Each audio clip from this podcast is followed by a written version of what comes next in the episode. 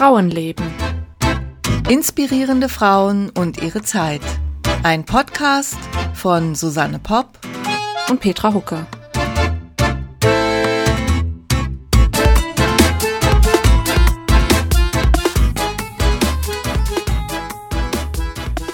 Hallo. Hallo Susanne. Hallo, schön dich zu sehen.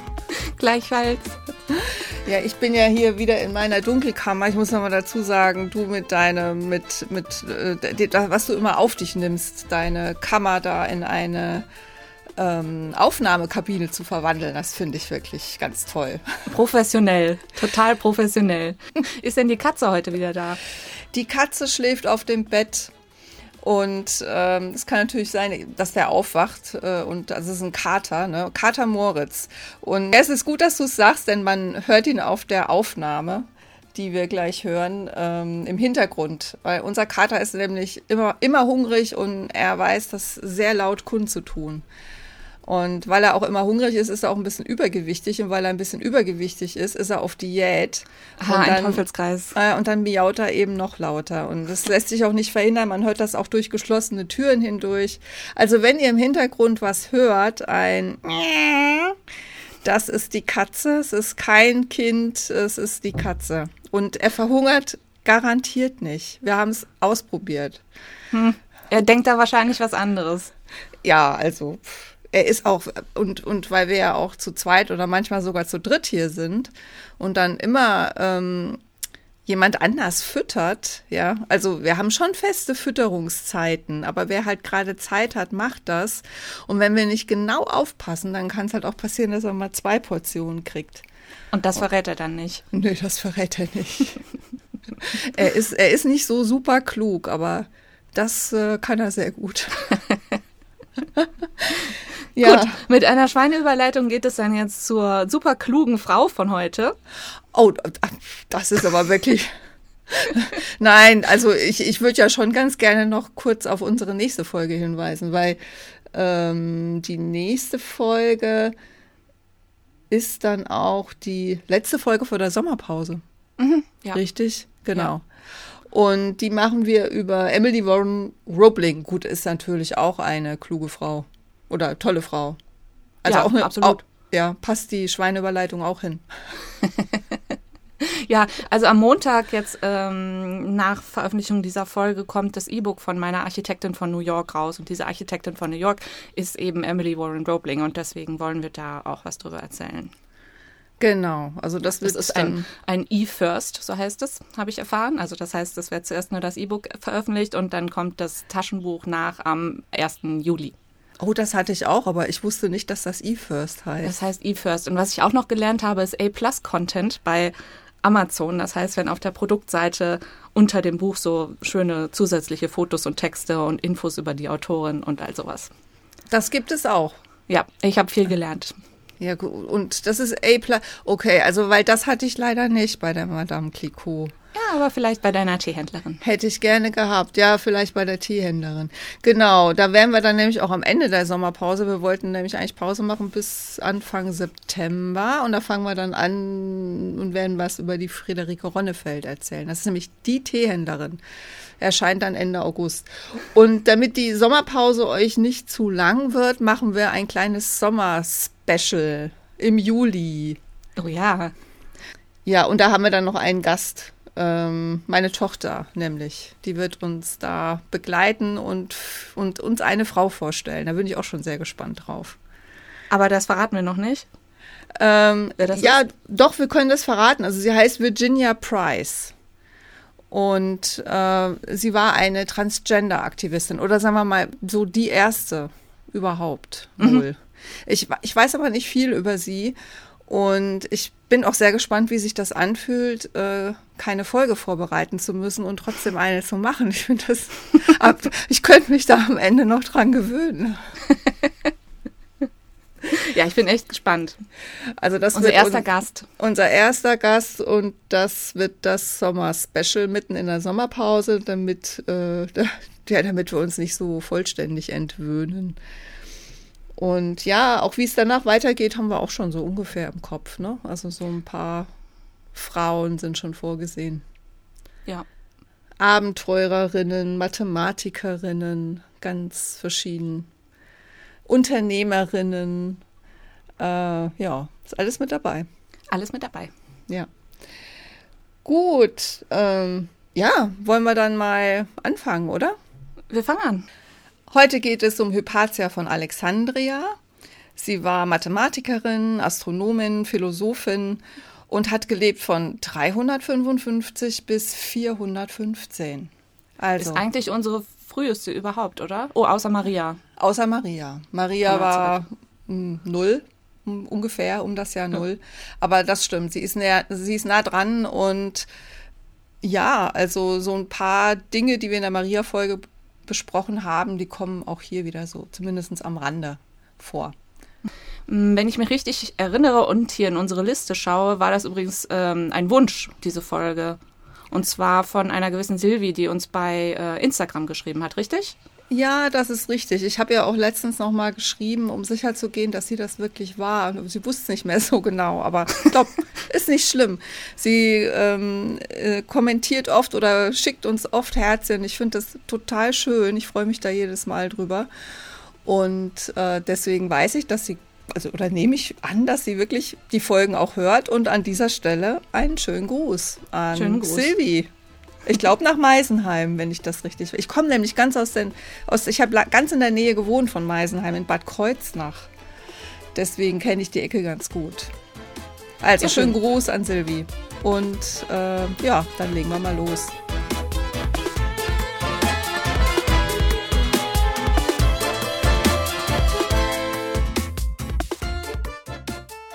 Hypatia von Alexandria. Es war für mich mal ein Anlass, mich mit der Antike zu befassen. Ja, ich habe das wahrscheinlich schon mehr als einmal gesagt, dass ich eigentlich nicht so der Geschichtscrack bin. Hast du, hast du Ahnung von der Antike? Nicht umfassend. Antike Geschichte.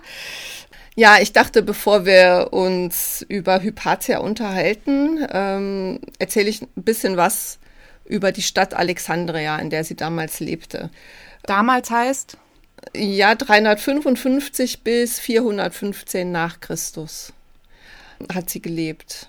Ungefähr, ja. Also ich glaube, das Todesjahr weiß man ziemlich genau. Ob man das Geburtsdatum jetzt so genau weiß, das, da bin ich mir nicht sicher. Und der Tod war doch irgendwie ganz dramatisch, oder? Da bin ich ja mal schon gespannt.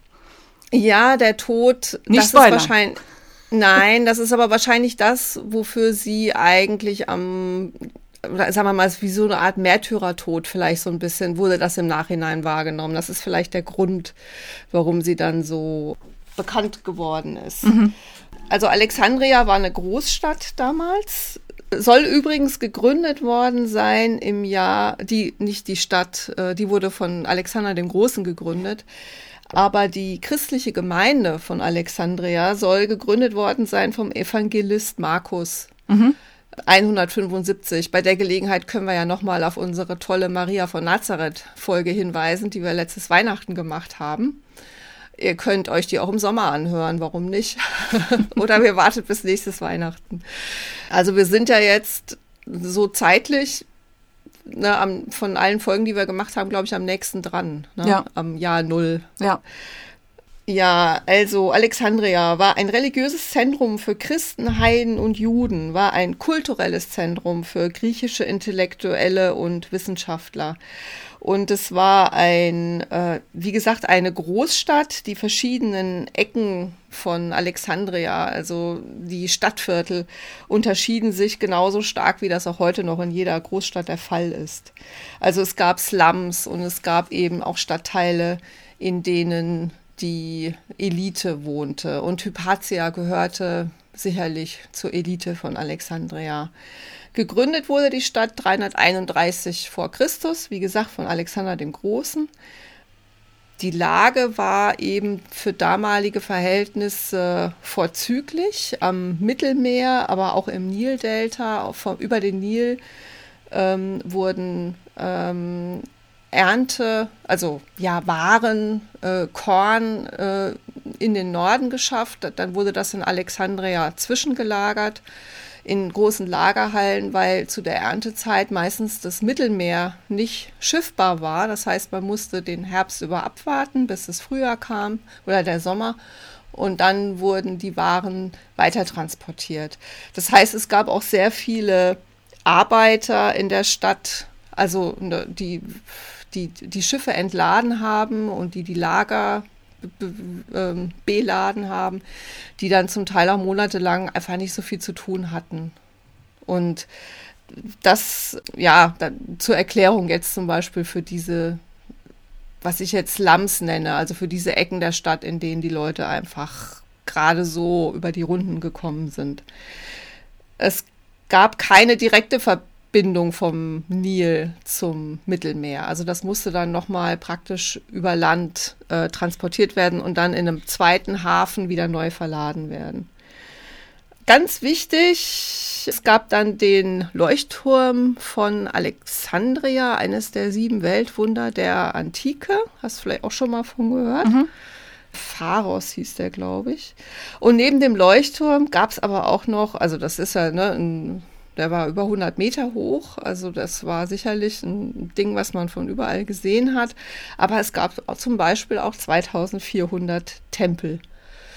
Es war halt eine Zeit, in der die Religion, also das Christentum, das Judentum und das, ich sage jetzt einfach Heidentum, also die nicht christlichen und nicht jüdischen äh, Religionen, nebeneinander lebten, die Bevölkerungsgruppen.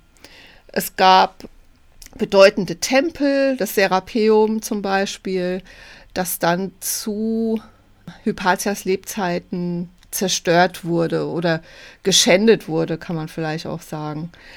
Es muss aber ein sehr prächtiges Gebäude gewesen sein. Es wird also beschrieben als durch weite Säulengänge umstellte Vorhäufe, Vorhäufe, Vorhöfe Bildsäulen und Kunstwerke. Und in, im Hof von diesem Serapeum befanden sich weitere Kultgebäude, Wasseranlagen, Kunstwerke und Votivgaben. Und gewidmet war das Serapeum dem Gott Serpis. Das war ein ägyptisch-hellenistischer Gott. Das war so eine Art Gott, den man aus verschiedenen Strömungen sozusagen zusammengefügt hat. Und war das also ihr so ein, Gott? Ein integrativer Gott. Ja, am, am ehesten, also weil sie gelehrt hat, also das Serapeum war auch gleichzeitig eine Stätte, an der gelehrt und unterrichtet wurde und und da war sie eben tätig oder ich frage mich nur, weil da war, du das erzählst. Ja, genau. Okay. Also das, sie war keine Christin. Also sie war Philosophin und dieser Tempel Serapis, der gehörte eben, da soll auch eine Bibliothek drin gewesen sein. Und überhaupt die Bibliothek von Alexandria, die war halt damals sehr bedeutend. Also es gab Alexandria und es gab Athen. Und zu der Zeit war es so, dass Alexandria Athen sozusagen in Sachen Intellektualität fast den Rang abgelaufen hat, war auf jeden Fall gleichwertig. Ist die dann nicht irgendwie abgebrannt oder so? Bibliothek von Alexandria klingt irgendwie so bekannt. Ja, also die Schriften sind, sind zerstört worden. Aha. Also auch mutwillig, weil auch von eben von den Christen wurde das dann zerstört, also alles wo, dessen, wo sie habhaft äh, werden konnten. Aber das war nicht zum zu Teil wurden, Zeit, oder? Ja, doch. Also das ist auch der Grund dafür, warum ihr Tod äh, so als Symbol begriffen wird, ja, für das Ende einer Zeit und für den Beginn des christlichen Zeitalters. Mhm. Obwohl also damals schon der Kaiser christlich war, waren die war die Gesellschaft noch nicht so vollständig durchchristianisiert. Mhm, verstehe. Also wie, wie gesagt, äh, Alexandria hat Athen abgelöst als Zentrum der griechischen Wissenschaft. Und nur damit man sich das vorstellen kann, von den Größenordnungen her, Athen hatte damals ungefähr 20.000 Einwohner. Und jetzt kommt's, in Alexandria lebten 300.000 bis 500.000 Einwohner. Also das war wirklich eine Großstadt. Auch für heutige Verhältnisse. Die Geburten reichten dafür aber jetzt nicht aus, um solche Mengen an Einwohnern zu äh, erreichen. Nur die Hälfte der Kinder erreichte den fünften Geburtstag. Und mit jeder Geburt hatte eine Frau eine Chance von zwei Prozent zu sterben. Und nur sechs, und sie bekam sechs Kinder im Schnitt. Also ne, kann man sich ja ausrechnen, sechs mal zwei, äh, wie groß die, die Chance gewesen ist, äh, in Prozenten ausgedrückt, dass sie im Verlauf ihres Lebens an einer Geburt stirbt. Also jedes Jahr verlor eine durchschnittliche römische Stadt drei Prozent ihrer Bevölkerung. Das heißt, sie waren auf Immigration angewiesen. Und dann kamen eben diese ganzen äh, Hafenarbeiter, die kamen halt oft von außerhalb dazu. Die Häuser, in denen die Armen wohnten, die waren tatsächlich, das waren nicht so äh, flache äh, Buden, sondern das waren drei- bis vierstöckige Wohnhäuser, die vollgestopft waren mit Menschen. Und die Elite wiederum, das ist ein bisschen wie heute, die wohnt in Einfamilienhäusern mit Gärten. Und ich erzähle das auch deshalb so ausführlich, weil diese sozioökonomischen Verhältnisse und Ungerechtigkeiten auch im Endeffekt für die Spannung in der Stadt eine größere Rolle gespielt hat als die religiösen Differenzen. Mhm. Also Heiden und Christen waren einander jetzt nicht unbedingt per se feindlich gesinnt. Es gab Vereinigungen, die ähnlich funktionierten wie im Mittelalter die Zünfte. Mhm. Das nannte man Collegia. Und diese Identifikation war sehr stark. Also als Schiffer oder was Schiffer, Ladenbesitzer, Händler, Leichengräber. Das ging praktisch quer durch die Glaubensrichtungen. Und in der Oberschicht war es ähnlich. Also da konnten durchaus Heiden und Christen miteinander verkehren. Das war jetzt nicht so, dass man sich dann gemieden hat. Und das waren die beiden Welten eigentlich, die Elite und die normale Bevölkerung. Und die Reichen haben das natürlich auch nach außen hin gezeigt, schon alleine, wenn die durch die Stadt sind, die nicht gegangen zu Fuß, sondern die haben sich halt dann mit einer Sänfte durch die Stadt tragen lassen. Das war bestimmt ja auch noch dreckig in der Stadt. Wenn, wenn, wenn sie sich überhaupt in der Stadt haben sehen lassen, wahrscheinlich sind die da auch in ihren Vierteln äh, geblieben. Und man hat sich eben in der Oberschicht beschäftigt mit Rhetorik und Philosophie, aber da wurde natürlich auch geklatscht und getratscht. Es wurden Schriften herumgereicht und ähm, die, die, ne, die arme Bevölkerung war ja eher, das waren ja eher Analphabeten. Das war also wirklich eine, eine große Differenz. Also das so ein bisschen zum Hintergrund, in welche Gesellschaft sie hineingeboren wurde.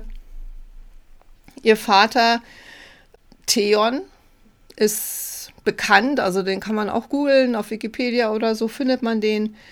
Das hört sich schon wieder nach so einer äh, typischen Geschichte an, die wir schon öfter hatten, dass der Vater die außergewöhnliche Tochter fördert. Ja, das ist eben die Frage, warum hat sie überhaupt eine Ausbildung bekommen? Also ich weiß jetzt, ich habe das nirgendwo gelesen, ob sie Geschwister hatte. Aber er war auf jeden Fall ein, ein Astronom und Mathematiker und hat auch Schriften hinterlassen, die man bis heute finden kann, während von ihren Schriften so gut wie nichts erhalten geblieben ist oder gar nichts. Aber man muss davon ausgehen, dass in seinen Schriften Anteile seiner Tochter enthalten sind, also dass sie zum Teil gemeinsam an manchen Dingen gearbeitet haben. Er war Lehrer der Mathematik und der Astronomie und hat in seinem Unterricht grundlegende Werke behandelt, zum Beispiel von Euklid oder Ptolemäus. Und er gehörte wohl dem sogenannten Muse Museion oder Museion an. Und das war eben eine wichtige Schule in Alexandria. Und das Serapeum über das wir vorhin gesprochen haben, der Tempel, der zerstört wurde, das war eine der Unterrichtsstätten. Also es gab damals sozusagen bezahlte Gelehrte, also die haben ein Gehalt bezogen und er gehörte dazu. Und diese bezahlten Gelehrten, die ein Gehalt bezogen haben, die haben eben diesem Museum angehört. Vom Staat und das bezahlt. waren eben ja, mhm. genau. Und das waren eben verschiedene Orte, an denen die unterrichtet mhm. haben. Ja.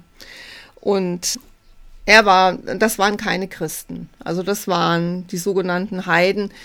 Wie wichtig für die jetzt tatsächlich die Verehrung von Serapis war, das weiß ich nicht. Also ob die jetzt, wahrscheinlich haben sie ihm eher nicht geopfert. Also nach allem, was ich herausgefunden oder was ich gelesen habe in der Biografie, spielte für Hypatia das keine so große Rolle. Also dass sie, sie war auch deshalb in der Zeit, wo dann die Spannungen wuchsen zwischen den Christen und den Heiden, da war sie eigentlich noch bei denen, deren Lehre man gut folgen konnte, weil sie den heidnischen Glauben jetzt nicht extensiv praktiziert hat. Und dann konnten auch Christen sich nach wie vor in ihren Unterricht setzen. So, also jetzt zur Ausbildung von Hypatia. Wir hatten es ja eben schon kurz angesprochen. Söhne wurden im Allgemeinen ausgebildet, entweder um Lehrer zu sein oder um irgendwie eine Karriere zu machen, zum Beispiel in der Verwaltung. Also Verwaltungsjobs waren super beliebt. Töchter wurden auch ausgebildet, aber, also wir reden jetzt immer von der Elite, ne? wir reden natürlich nicht von der breiten mhm. Masse. Mhm. Töchter wurden auch ausgebildet, vor allem Dingen, um ihr Wissen an ihre Kinder weitergeben zu können. Also das, da war schon so ein bisschen der Gedanke, äh, die Ehefrauen waren wesentlich jünger als die Männer normalerweise. Die wurden so mit 16, 17 verheiratet. Die Männer waren älter. Und der Gedanke war so ein bisschen, wenn die Männer sterben, damit, dass die Frauen auch da in diese Lücke springen können und gegebenenfalls halt ihre Kinder fördern können. Aber die Ausbildung von Männern oder von jungen Männern, Jungs, dauerte deutlich länger als die von Mädchen. Und auch die Schwerpunkte waren andere. Also sie lernten äh, Sprache und Benehmen, Grammatik, Ausdruck und Rhetorik. Also das galt für beide, für Jungs und für Mädchen. Man schrieb übrigens Griechisch, aber man sprach einen Dialekt, der sich von der geschriebenen Sprache entfernt hatte. Also es gab einen Unterschied zwischen der Schriftsprache und der gesprochenen Sprache. Mhm. Dann wurden moralische Texte gelesen, Rhetorik gelebt, und bis die Jungen ungefähr 20 Jahre alt waren, dauerte die Ausbildung. Bei den Mädchen, wie gesagt, wenn die dann geheiratet haben, war Schluss damit. Und die nächste Stufe der Ausbildung war dann Astronomie, Geometrie, Arithmetik und solche Texte zu lesen wie von Aristoteles und Plato. Man hat dann sogar ab 370, also da war Hypatia 15, die Ausbildung formalisiert, also von den Studenten, damit man die Studenten untereinander besser vergleichen konnte. Das war schon ein ziemlicher Wettbewerb um diese Jobs in der Verwaltung. Die waren sehr beliebt. Und wenn man dann das Gefühl hatte, ach, ich krieg da eh keinen Job, in der Verwaltung, dann hat man halt aufgehört und hat was anderes gemacht. In der Elite war es ja auch so, dass die, die zum Teil dann doch Güter hatten, von denen sie auch leben konnten. Und dann mussten die jungen Männer einfach nur in der Lage sein, einfach nur in Anführungszeichen, ihre Güter zu verwalten. Aber dafür haben sie sicherlich nicht so viel ähm, Rhetorik gebraucht, wie für einen anderen Elite-Job. Ja, und diese Verwaltungsjobs, die gab es für Frauen sowieso nicht. Also die hätten da nicht arbeiten dürfen. Also von Frauen wurde einfach halt erwartet, heiraten, Kinder kriegen. Heiraten, Kinder kriegen, aber wie gesagt, so eine gewisse Grundbildung, die wahrscheinlich schon recht gut und auch umfassend war, hat man denen immer angedeihen lassen. Jetzt ist nur die Frage, warum Hypatia dann Mathematik und Philosophie studiert hat, weil das gehörte eigentlich nicht zum Fächerkanon für ein Mädchen. Und da kann man jetzt nur Vermutungen anstellen, dass sie das eben auch von ihrem Vater gelernt hat, vielleicht am Anfang von ihrem Vater Theon. Jedenfalls ist ihre Ausbildung weitergegangen. Also sie hat nicht aufgehört, sie hat auch nie geheiratet, sondern sie hat Mathematik, Philosophie studiert und wird dann als, also sie wird eine sogenannte Neuplatonikerin. Jetzt weiß ich nicht, wie, wie weit du be bewandert bist mit den, Philosoph mit den Philosophen. Platon und, Neu und die Neuplatoniker. Ja, ich habe mal Sophies Welt gelesen vor langer Zeit. Ah, naja. ja, das habe ich, glaube ich, sogar auch mal gelesen. Aber ich könnte da jetzt, also ich habe es nochmal nachgeguckt. Das ist gut. Weil ich dachte, es ist vielleicht nicht so ganz unwichtig. Also kurz zu Platon. Platon unterteilt die Welt in eine Welt der Ideen und eine Welt der Sinne. Die reale Welt ist die Welt der Ideen. Sie enthält die ideale Form alles Seienden. Die Dinge in der Welt erkennen wir, weil uns ihr Anblick an die angeborenen Ideen erinnert. Das kommt mir tatsächlich doch noch bekannt vor. Und die Welt der Sinne ist aber dann nur eine Welt des Scheins. Das heißt, sie enthält nur unvollkommene Kopien der idealen Formen oder Ideen. Also das, es gibt ein Bild dafür, das von Platon kommt. Daran kann ich mir das dann irgendwie noch einigermaßen gut merken. Also da stellt man sich so vor, also man stelle sich eine große Höhle vor und im Höhleneingang steht ein Licht. Ja, ja, das Und ist ziemlich die- bekannt. Das kenne ich, kenn sogar Genau. ich. Genau. Und die Menschen, die in dieser Höhle sind, die gucken alle gegen die Höhlenwand und sehen Schatten. Also sie sehen sich selbst oder Dinge, die hinter ihnen sind, aber sie sehen immer nur die Schatten. Und wenn sie sich umdrehen würden, dann könnten sie die Dinge, von denen sie die Schatten sehen, auch in Wirklichkeit sehen. Aber das ist dann letztlich so überwältigend und sie sind es auch nicht gewöhnt, dass sie sich sofort wieder umdrehen, lieber nur die Schatten angucken. Also das ist irgendwie so ein bisschen diese Idee, dass wir eigentlich immer nur eine Ahnung von der wirklichen Welt haben. Also wir sehen eigentlich immer nur die Schatten der wirklichen Welt. Das ist also Platon. Und der Neuplatonismus wurde begründet von Plotin. Ehrlich gesagt, da bin ich jetzt nicht so tief eingestiegen. In dem Buch, was ich habe, wird dem Neuplatonismus dann auch nur ein Absatz gewidmet. Aber immerhin war er damals sehr wichtig, der Neuplatonismus. Er, der Neuplatonismus, und wie gesagt, Hypatia hat ihn gelehrt. Er unterteilt den Kosmos in Schichten. Die oberste Schicht ist die Quelle all, allen Seins, das eine, gefolgt von Geist, Seele und Materie. Er glaubt an die Wiedergeburt und an die Unsterblichkeit der Seele. Und wenn man die mystische Einheit mit dem einen erreicht, also durch Erleuchtung, dann kann man der ewigen Wiedergeburt entrinnen. Also auch da klingen eigentlich bekannte Dinge an, ne, die man irgendwie aus dem Buddhismus oder so schon mal gehört Ja. hat, ja. Also das war das, was sie gelehrt hat. Und die Verehrung irgendeines Gottes spielte in diesem Neuplatonismus einfach keine so große Rolle. Ja, es gab diese Tempel, aber es war für sie nicht so bedeutend.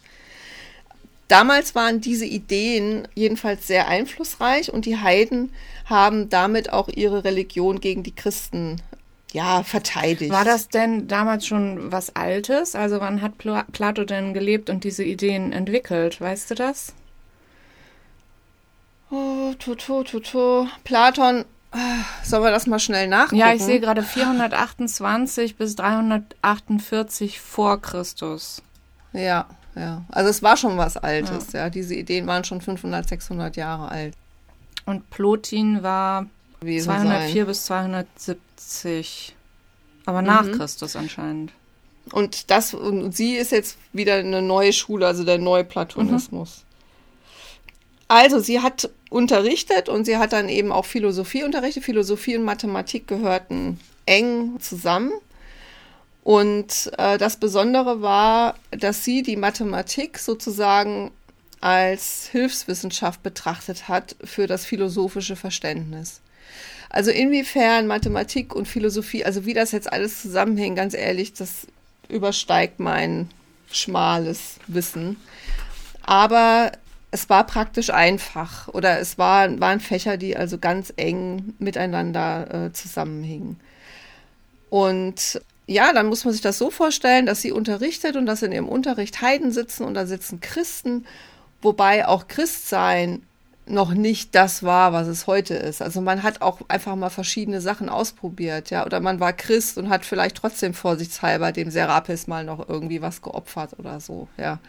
Also das war jetzt, das war ja eine Zeit des Umbruchs und eine Zeit, in der diese verschiedenen Religionen sich auch selber noch dabei waren zu finden. Synkretismus nennt man Äh, das, oder? Also jedenfalls hätte das, ne, wäre eine schöne Utopie, wenn man sagen würde, das funktioniert miteinander und jeder macht einfach, was er will. Aber so war es eben leider nicht. In, auch zu Lebzeiten von Hypatia, allerdings da war sie noch sehr jung, da war sie erst acht Jahre alt, lebte noch mal ein Kaiser, nämlich Julian, der nicht christlich war, sondern der versuchte, dem Heidentum wieder Aufschwung zu verleihen. Das war 360 bis 363. Der hat nur drei Jahre geherrscht, Julian. Und trotzdem sorgte das dafür, dass der Platonismus oder der Neuplatonismus und das Heidentum, die Verehrung von äh, Serapis, dass das nochmal Aufschwung gewonnen hat. In, und das, äh, also das, man muss sich das wirklich so vorstellen, dass mal die eine Strömung und mal die andere Strömung oben war und wichtiger war. Und dass die auch ständig präsent waren und dass man ständig auch über solche Themen diskutiert hat. Aber ich verstehe jetzt noch nicht so ganz, du sagst, im Alltag hat das eigentlich nicht so eine große Rolle gespielt. Also die Klassen in der Gesellschaft waren wichtiger als die Religionen, hast du gesagt. Aber trotzdem sagst Richtig. du die ganze Zeit, da gab es Schwankungen und Christentum und Heidentum und so weiter. Das heißt, hat das jetzt noch irgendeine Auswirkung auf ihr Leben? Also kommen wir jetzt noch irgendwie zu der, ich warte auf die große Explosion, dass sich diese Religionen bekriegen und sie da irgendwie zwischen reinkommt? Oder also ich will ja, nicht vorgreifen, ich äh, bin nur neugierig, wo das hinführt sie, das ist halt so, dass, äh, dass es geht um Religion. In, auf der einen Seite, es geht vor allem um Macht. Also wer hat die Macht in der Stadt?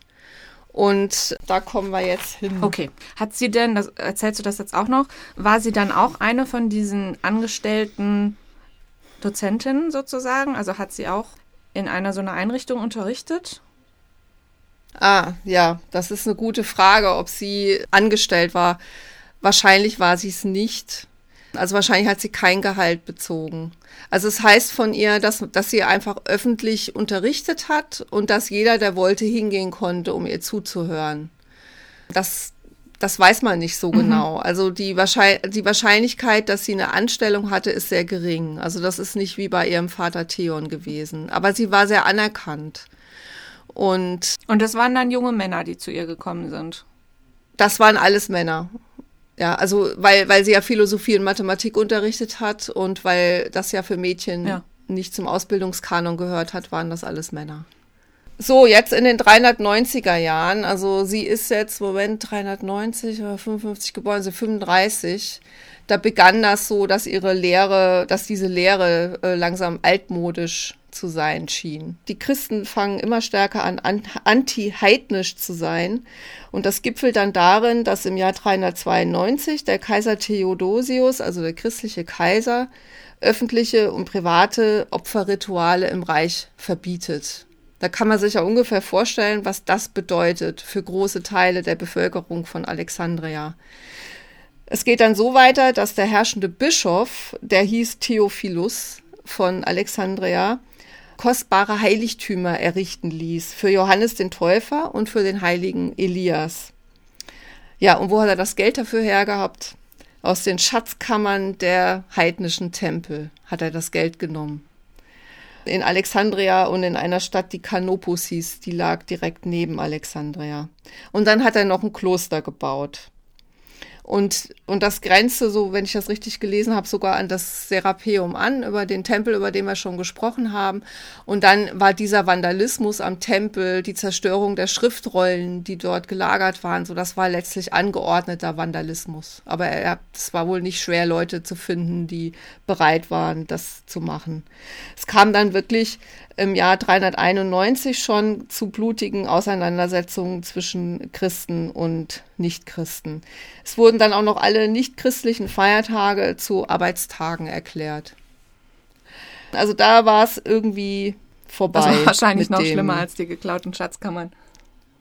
Es gibt einen Film über Hypatia, der heißt Agora, die Säulen des Himmels. Der ist gar nicht mal so schlecht. Also ich werde den auf jeden Fall äh, im Blogartikel irgendwie einen Trailer oder was äh, verlinken. Ich habe mir den angeguckt. Ich habe erst gedacht, naja gut, da werde ich jetzt nichts erfahren, aber es ist gar nicht mal so schlecht. Und dieser, dieser Abschnitt, also wie die Zerstörung vom Tempel, so das wird dann so dargestellt, ja, also dass halt die Heiden äh, oder diese Schüler und ihre Lehrer sich in diesem Tempel verschanzen und dann die Christen da von außen gegenstürmen. Ich meine, da war ja keiner dabei, man weiß ja nicht, ob es so gewesen ist, ja. Aber da wird das also auch aufgegriffen. Klar, für so einen Hollywood-Film, wobei es ist von einem spanischen äh, Regisseur gedreht, für so einen Hollywood-Film ist das natürlich auch eine große Sache, ja. So Auseinandersetzung und Kampf zeigt man da ja gerne. Ja, das war also so ein bisschen, hätte man jetzt meinen können, dass das, das praktisch das Ende ist von ihr, vom Unterricht, aber in der, in der Literatur, die ich gelesen habe, steht drin, dass es danach eigentlich schon weiterging. Also es wurde auch weiter unterrichtet. Ne? Das war 390, dieser Mord an ihr, der geschieht erst 25 Jahre später. Und in, in diese Zeit sie haben sich dann irgendwie wieder zusammengerauft und sie hat auch weiter unterrichtet und auch Christen sind wohl weiter von ihr unterrichtet worden. Also das war jetzt damit nicht alles zu Ende. Jetzt überspringen wir trotzdem diese 20 oder nicht, ja, 20 Jahre, ja doch, die dazwischen liegen, zwischen der Zerstörung des Tempels und dem Mord an ihr. Übrigens in dem Film wird das auch so gemacht. Das wird einfach ausgeklammert, was in diesen Jahren eigentlich passiert ist. Wie kam es jetzt zu dem Mord? Also es wird im, im, wenn man jetzt so oberflächlich das betrachtet, wird das gerne so dargestellt, als, wei, als sei es eine Folge äh, des Krieges zwischen den Heiden und den Christen, so eine Art Bürgerkrieg. Es stimmt aber nicht ganz. Es war eher eine Frage der Macht. Also wer hat die Macht in Alexandria? Und da waren es eigentlich zwei christliche Strömungen, die einander bekämpft haben. Und gar nicht mal so sehr jetzt die Heiden und die Christen. Und sie ist da irgendwie dazwischen geraten. Und dann werde ich jetzt noch mal kurz ein bisschen ausführlicher. Im Jahr 412 wurde ein gewisser Kyrill Bischof von Alexandria. Kyrill ist ganz wichtig, war auch später ein wichtiger Kirchenvater, der ist sogar heilig gesprochen worden. Wenn man sich seine Lebensgeschichte oder das, was er getan hat, so anhört, da denkt man, da könnten die katholische Kirche auch noch mal über die Bücher gehen, ja, ob, sie, ob der wirklich heilig sein muss. Sein Vorläufer im Bischofsamt, das war der Theophilus, der eben für die Zerstörung von diesen Tempeln, das war damals die Zeit, wo das alles zerstört wurde, verantwortlich war. Und sein Onkel hat es aber offensichtlich dann doch noch irgendwie geschafft, das Gleichgewicht in der Stadt zu wahren. Kyrill war sein Neffe und er wurde dann, als Theophilus starb, 412, also drei Jahre bevor der Mord an Hypatia geschah, wurde er dann Bischof. Die Christengemeinde war aber damals gespalten. Die eine Hälfte hat einen Rivalen bevorzugt von ihm, der hieß Timotheus oder Timotheus. Wie wird denn das ausgesprochen? Das weiß ich jetzt auch nicht. Und die Anhänger von diesen beiden Parteien sind auf die Straße gegangen und ähm, haben einander bekriegt. Und dieser Krieg quasi ne, äh, von Kyrill gegen, Timothe gegen Timotheus hat ihn ähm, sehr beschäftigt oder hat beide Bischöfe sehr beschäftigt und hat Kyrill außerdem ins Gehege gebracht mit Orestes. Orestes war der römische Gouverneur der Stadt Alexandria. Das heißt, die Patriarchen, die Bischöfe hatten schon eine gewisse Macht in der Stadt, aber eigentlicher Statthalter, Gouverneur war eben Orestes. Und, und war der auch christlich? Kyrill, ja, mhm. das waren alles Christen. Okay. Kyrill hat dann eine Privatarmee aus Mönchen geformt. Die hießen Parabolani. Die Parabolani, das war im Prinzip eine militante christliche Laienbruderschaft.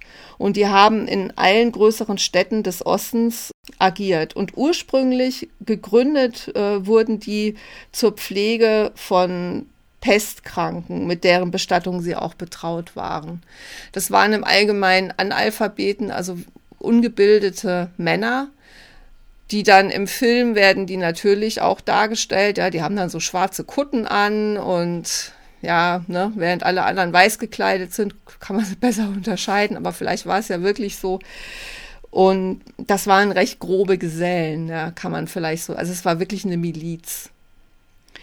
Und das Problem war halt, dass diese christliche Miliz über die Stränge geschlagen hat. Also der Kyrill hat sich dann dieser Parabolani bedient, um seine Macht durchzusetzen. Aber statt dass sich die Lage beruhigt hätte, hat sie sich dann immer weiter zugespitzt und die Folge war Chaos in der Stadt.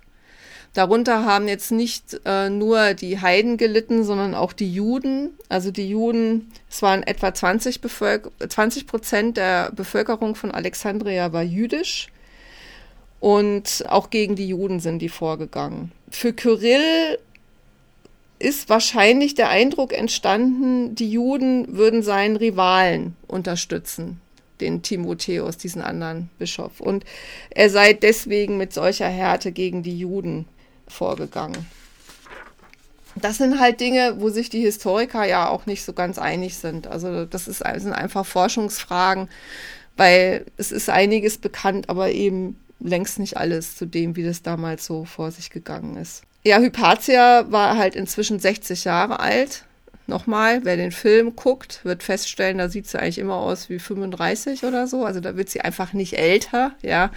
Aber zum, Zeit, zum Zeitpunkt, wo sie ähm, ermordet wird, ist sie 60 Jahre alt und hat schon Jahre der Lehre hinter sich. Sie gilt als führende Denkerin und berät eben unter anderem Orestes, diesen christlichen Gouverneur der Stadt. Im Film wird es so dargestellt, als ob er bei ihr Unterricht hatte. Möglich, es ist durchaus möglich, dass das so war, dass er also sich, dass, dass sie seine Lehrerin war, warum nicht? Er, er ist wohl auch konvertiert, war also ursprünglich ein Heide und ist dann zum Christentum konvertiert. Aber das sind alles Dinge, die man nicht so genau weiß. Es ist sehr wahrscheinlich, dass sie befreundet waren oder dass sie ihn zumindest beraten hat. Also, dass sie wirklich einen engen Kontakt hatten. Und das wird ihr dann sozusagen ein bisschen zum Verhängnis, weil es dann später eben Leute gibt, die behaupten, sie hätte Orestes verhext. Mhm. Ja, also sie sei praktisch, sie hätte einen üblen Einfluss auf ihn. Also Hypatia hatte keine äh, reale Macht, sie hatte also nur eine symbolische Macht als Lehrerin. Und das hat man dann eben als Hebel benutzt und hat alle Schuld für den Konflikt zwischen Orestes und Kyrill auf Hypatia geschoben, hat dann eben behauptet, wie gesagt, sie hätte ihn verhext. Und die Botschaft war, wenn Hypatia verschwindet, dann kann die Elite wieder funktionieren und in Alexandria äh, würde wieder, würden die Machtverhältnisse wiederhergestellt werden und das Chaos wäre vorbei. Also da sieht man, eigentlich ist es gar nicht jetzt so sehr äh, Christen gegen Heiden oder Christen gegen diese Lehre, sondern es waren Machtspiele, denen sie dann letztlich zum Opfer gefallen ist. Aber da hat sie ja dann ganz schön Einfluss haben müssen. Ja, davon ist auszugehen, ja. Also, dass sie, also zumindest so viel Einfluss hatte, dass sie als Symbol getaugt hat. Ne? Als, als Symbol dafür, wenn wir die jetzt entfernen, dann ist danach das Gleichgewicht wiederhergestellt, mhm. ja.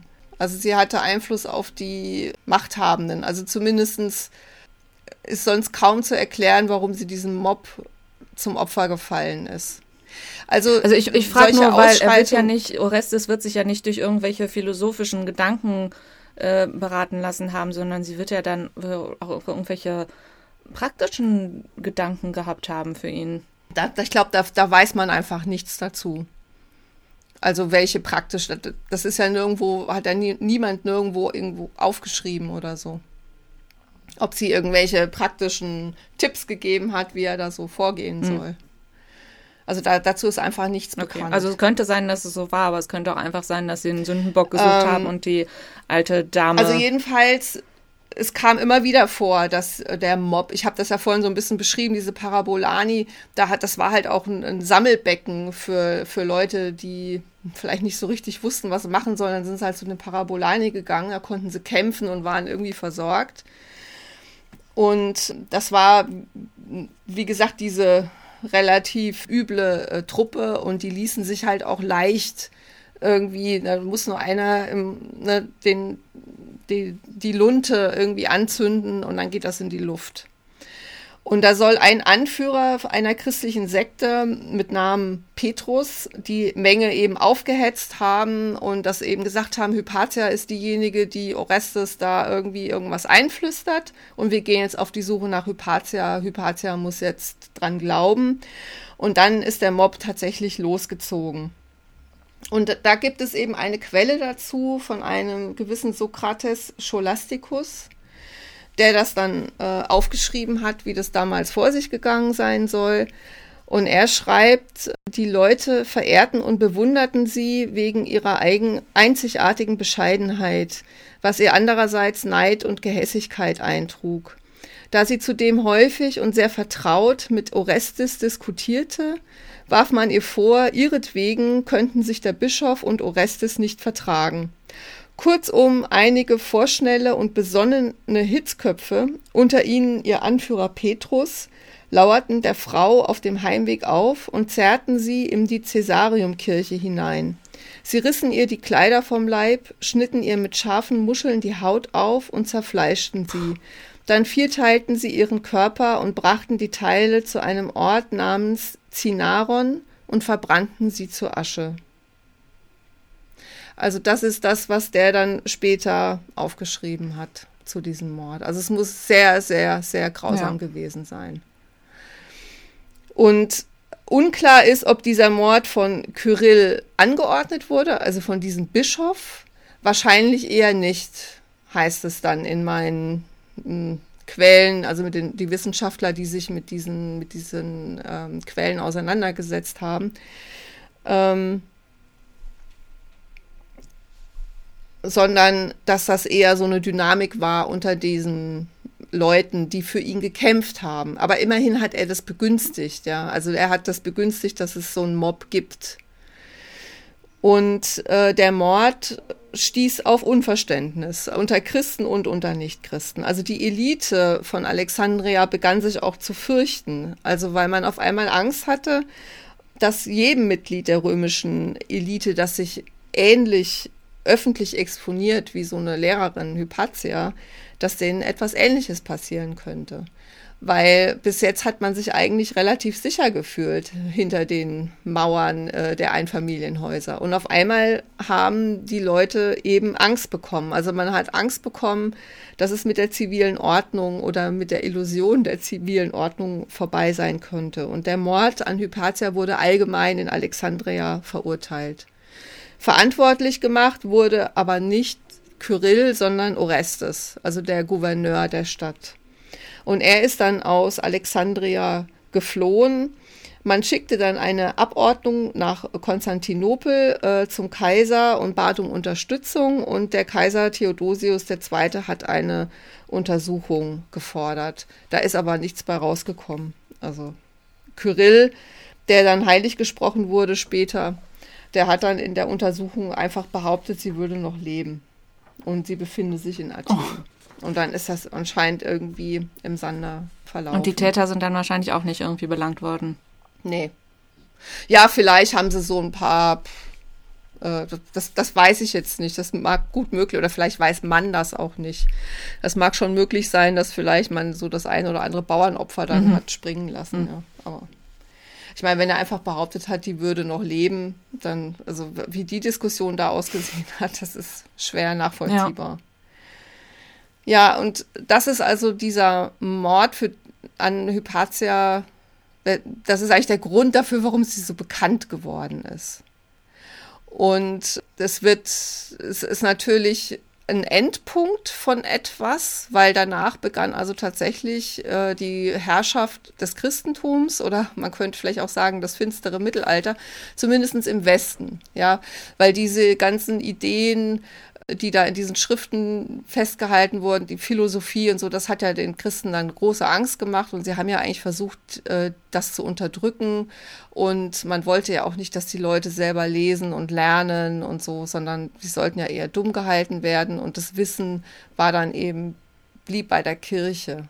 Und ähm, ja, also das so als Symbol dafür zu betrachten, das ist auch sehr einladend. Mhm. Äh, letztlich war es aber auch, waren das auch Machtspiele. Und gar, es ging gar nicht so sehr um, also ne, es ging um die Macht in der Stadt. Jetzt habe ich das schon wieder gesagt, kannst du dann rausstreichen. ja, ja, ganz kurz noch zur Zusammenfassung von ihrem, also für, ne, was hat sie eigentlich hinterlassen, ja, als äh, Lehrerin oder als Philosophin? Ja, leider ist kein einziger ihrer Texte erhalten geblieben, aber sie verbrachte wohl bedeutende Leistungen in der Algebra. Sie verfasste eine Abhandlung über Kegelschnitte, die erst viel später populär wurde, als man feststellte, dass sich damit Planetenbahnen äh, berechnen lassen. Sie interessierte sich auch für Mechanik und angewandte Technologie. Sie verfasste eine Zeichnung für ein Astrolabium, das dazu diente, die Position von Sternen, Planeten und Sonne zu bestimmen. Und sie soll außerdem einen Wasserdestillierapparat entwickelt haben, also ein Instrument zur Messung des Wasserspiegels. Ja, aber das sind Dinge, die man ableitet oder die man auch aus den Schriften ihres Vaters zum Teil ableitet, dass sie eben daran beteiligt äh, gewesen sein soll. Und glaubst du, dass es äh, von ihr nichts gibt, weil das gezielt vernichtet wurde? Ja, ich meine, möglich, durchaus möglich, ja. Also auszuschließen wäre das nicht, aber es war, es war ein Umschwung damals in der Zeit. Also die Mehrzahl der christlichen Eiferer sah halt in der Mathematik und in der Naturwissenschaft Irrlehre und äh, Übel. Mhm. Ja, es, das war dann schon so, dass dann diese alten Theorien, die Erde sei eine flache Scheibe und so kommt es irgendwie bekannt vor. Ne? Das macht man heute jetzt auch wieder. Also diese alten Theorien wurden wieder ausgegraben. Wir wussten ja schon, dass die Erde rund ist und das, ne, das hat man, war alles bereits bekannt, ja, dass sich, ähm, dass es Planetenbahnen gibt und so, selbst wenn man vielleicht noch nicht wusste, dass sie elliptisch waren. Aber man hat das dann alles halt, ne, ist dann wieder zu den Urtexten der Bibel ähm, zurückgegangen. Mhm. Und für tausend Jahre wurden in Mathematik und oder Astronomie oder Physik keine neuen, wesentlichen neuen Erkenntnisse mehr zu, zutage gefördert wenn man sich das mal vorstellt, ja. Tausend Jahre lang ist dann da eigentlich nichts mehr passiert. Ja. In ja, ja, und was wurde aus Kyrill, da jetzt nochmal ein kleiner Rückgriff auf unsere Maria-Folge. Kyrill hat nämlich die Lehre von der Gottesmutterschaft Marias durchgesetzt. Ah. Ja, das der war, war der. Das. Ähm, nicht zuletzt durch Bestechung, heißt es da. Beim Konzil von Ephesos war das, ja da habe ich hier ein Zitat aus Wikipedia. Nun begann eine lange Geschichte von Protesten, Briefen, Abordnungen, Hofintrigen und Bestechungen, bei denen sich vor allem Kyrill hervortat. Penibel halten Akten eines späteren Konzils fest, welche Bestechungssummen der Bischof von Alexandria aufwandte, um eine Entscheidung des Hofes zu seinen Gunsten herbeizuführen. Die Kosten dieser christologischen Auseinandersetzung beliefen sich auf fast eine halbe Tonne Gold und waren damit so hoch, dass selbst die Geldmittel der Alexandrinischen Kirche nicht ausreichten. Kyrill musste eine Anleihe aufnehmen, um seinen Propagandafeldzug finanzieren zu können. Ach, das ist doch so absurd. Also, ja, Hypatia hat man das Fleisch vom Knochen geschnitten und ja, ihn hat man heilig wunderbar. gesprochen. Gut, oh Gott, das war mal wieder eine Folge, die mich an den Ende. Rand meiner, die hat mich an den Rand meiner Möglichkeiten gebracht. Ja, das war's. Das war die Geschichte von Hypatia von Alexandria. Ja, vielen, vielen Dank. Und bis zum nächsten Mal. Tschüss. Tschüss. Wenn euch diese Folge gefallen hat, findet ihr unter frauenleben-podcast.de weitere Informationen und Blogartikel zu unseren inspirierenden Frauen und ihr erfahrt auch mehr darüber, wer wir so sind und was wir außer Podcasts noch machen, nämlich zum Beispiel historische Romanbiografien und andere Bücher zu schreiben. Ihr findet uns auch unter petra-hucke.de und susannepop.de.